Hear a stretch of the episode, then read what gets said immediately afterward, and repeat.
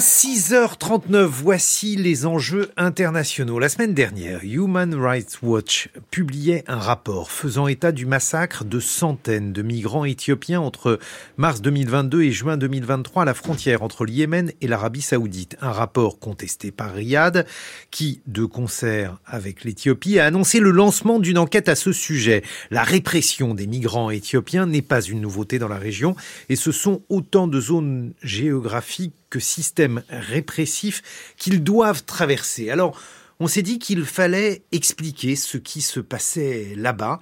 Et c'est pourquoi je vous ai invité, Alexandre Loret. Vous êtes géographe, anthropologue. Vous avez effectué une thèse sur euh, cette région à l'université de Paris 8. Et la première question que j'aimerais vous poser, c'est tout simplement que vous nous expliquiez pourquoi tant d'Éthiopiens tentent cette migration avec les risques que cela comporte.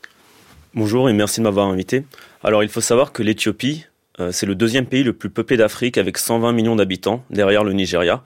C'est un pays donc qui euh, a une population très jeune, qui malgré de forts taux de croissance économique depuis le début de la décennie 2010, connaît une situation euh, de crise économique doublée d'une crise politique, c'est-à-dire que il y a à la fois des phénomènes de surpopulation dans les campagnes, Phénomène de surpopulation dit également euh, conflit pour le foncier, conflit pour, le, pour les ressources.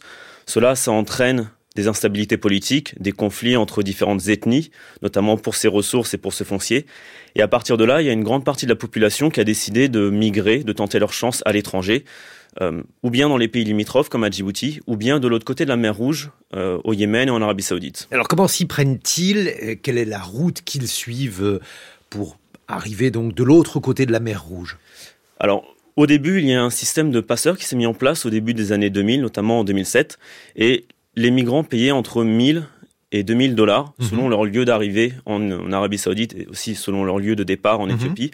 Et donc ces migrants payaient des réseaux de passeurs et ils étaient transportés sur ces quatre États. Donc c'est-à-dire qu'ils euh, qu'ils prennent ce qu'on appelle la route de l'Est ou la route orientale. Ils partent d'Éthiopie, ils traversent Djibouti, ils traversent la mer Rouge, ils traversent le Yémen, qui est en guerre depuis 2014, pour arriver ensuite en Arabie Saoudite. Et euh, lorsqu'ils prennent donc cette route-là avec les risques que cela comporte, ils appartiennent donc à un certain type de, population éthiopienne. On a affaire à la classe moyenne, à des gens qui, euh, au contraire, sont démunis. Bref, qui tentent cette euh, aventure, cette triste aventure? Combien sont-ils? Alors, il faut savoir qu'au courant de, l'année, de la décennie 2010, c'est plus d'un million de migrants qui a traversé le détroit de Bab el-Mandeb, donc le détroit qui sépare euh, Djibouti du Yémen. Au début, avec cette économie du passage mise en place par les passeurs sur ces quatre États, c'était surtout des familles assez fortunées du nord de l'Éthiopie, notamment des populations euh, de la mhm. région Amara et du Tigré. Ces gens-là payaient parce qu'ils avaient, euh, ils étaient déjà mieux ancrés dans l'État, en tant que fonctionnaires. Et ils avaient surtout aussi des systèmes économiques entre familles ou entre mhm. voisins qui leur permettaient de financer la traversée. Et ces gens-là ont pu aller jusqu'en Arabie Saoudite. Après, euh, l'Arabie Saoudite est devenue une sorte d'Eldorado, c'est-à-dire que ces migrants, une fois arrivés sur place, euh, il y a eu une sorte d'imaginaire de réussite qui s'est propagé en Éthiopie. Les gens ont commencé à dire, regardez, en Arabie Saoudite, les gens gagnent beaucoup d'argent. Oui, c'est pour ça qu'ils s'arrêtaient ni au Yémen ni à Djibouti. Exactement. Et à partir de ce moment-là, il y a d'autres migrants qui ont essayé de migrer, notamment des, des Oromos. Sauf que ces populations sont moins fortunées des populations Oromo. Euh, c'est une, c'est une ethnie euh, peuplée de 30 à 40 millions d'habitants en Éthiopie. Et ce sont des populations qui sont euh, moins fortunées, ou en tout cas moins ancrées dans l'État éthiopien, donc avec beaucoup moins de ressources. Et ces populations ont commencé euh, tout simplement à migrer par leurs propres moyens. C'est-à-dire qu'on les a vus traverser l'Éthiopie euh, à pied, en voiture ou en train, puis on les a vus traverser le nord de Djibouti à pied. Donc ils ont traversé un désert pendant une à deux semaines, et ils ont tenté un peu leur chance au Yémen, en Arabie Saoudite. Et c'est souvent ces populations qui sont les plus victimes, on va dire, des, des passeurs. Et alors, quel est l'accueil qui les aurait réservé en Arabie Saoudite, puisque c'est la raison pour laquelle nous avons décidé euh, de faire ces enjeux internationaux sur ce thème, parce que là, il y a une histoire terrible qu'il faut que vous nous racontiez. Alors, en Arabie Saoudite, au début, les premiers migrants euh, travaillaient euh, à la fois dans le secteur domestique, donc ça pouvait être des bonnes, des femmes de ménage, des domestiques, travaillaient également dans les métiers de la construction, donc dans le bâtiment. Euh, il pouvait aussi occuper des fonctions euh, de berger, ou en tout cas tous les métiers que les Saoudiens ne voulaient plus faire.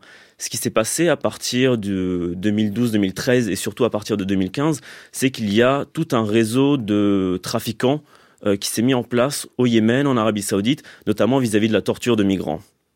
où là, euh, tout simplement, lorsque les migrants éthiopiens arrivaient sur les côtes yéménites, arrivaient dans la péninsule arabique, ils étaient pris en charge par des passeurs s'ils mhm. pouvaient payer, euh, notamment en appelant leur famille, s'ils pouvaient payer une rançon, ils étaient... Du racket ils étaient victimes de raquettes. Exactement, ils étaient victimes de raquettes.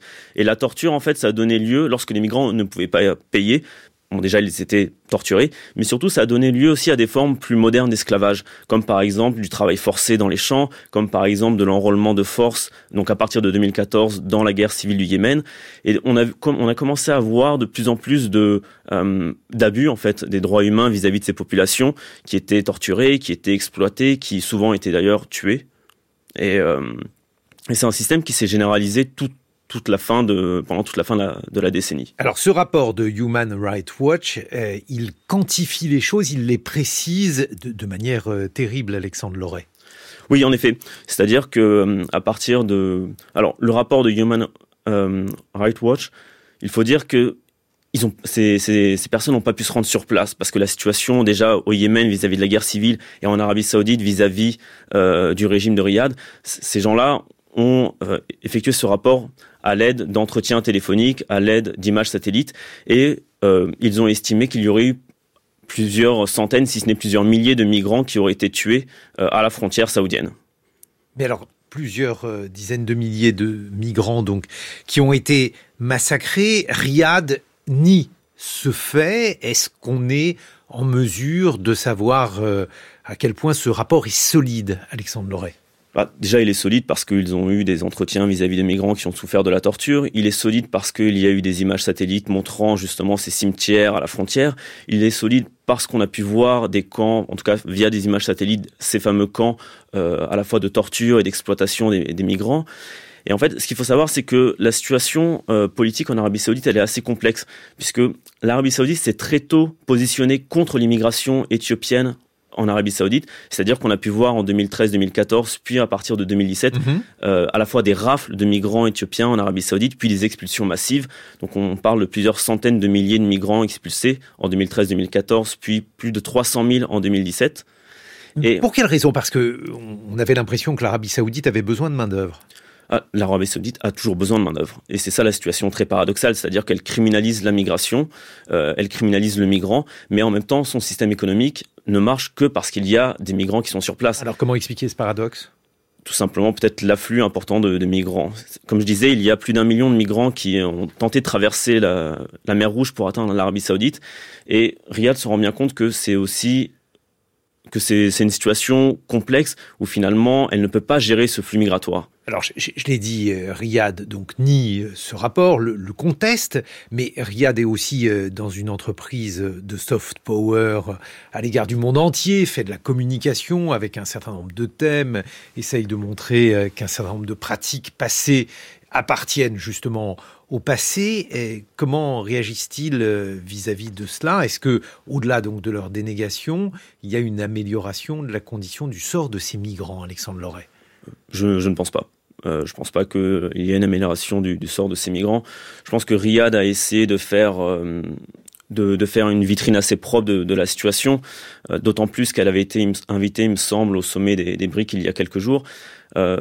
mais Bon, on a quand même des images qui montrent en effet des images, des vidéos qui montrent le fait qu'il euh, y a des gardes frontières euh, saoudiens qui ont tiré euh, sur des migrants de passage. On a des vidéos qui sont assez, qui sont assez marquantes d'ailleurs, qui sont très dramatiques vis-à-vis du sort de ces migrants.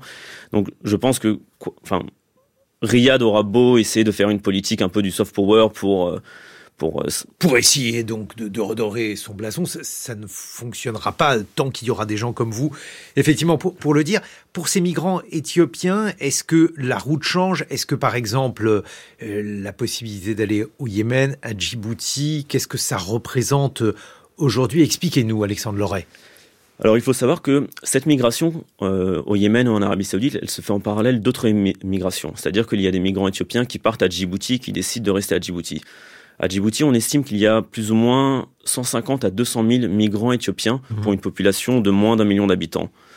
Euh, ces migrants à Djibouti, c'est pareil qu'en Arabie Saoudite. Ils font les métiers que les Djiboutiens ne veulent plus faire. Domestiques, bonnes, femmes de ménage.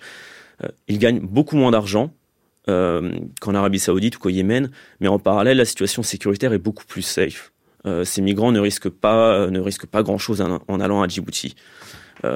À l'inverse, en Arabie Saoudite, la situation est beaucoup plus compliquée, beaucoup plus difficile. Mais il faut savoir, par exemple, qu'un berger éthiopien en Arabie Saoudite gagne 4 à 5 fois plus qu'un fonctionnaire de l'État central en Éthiopie. Et c'est ce, c'est ce, pardon, décalage, ce, décalage différentiel, différentiel d'argent qui fait que beaucoup de migrants veulent tenter euh, la migration jusqu'en Arabie Saoudite, malgré tous les risques encourus, malgré les risques de la guerre au Yémen, malgré les risques de torture, malgré les risques d'être capturé à la frontière, d'être enrôlé de force.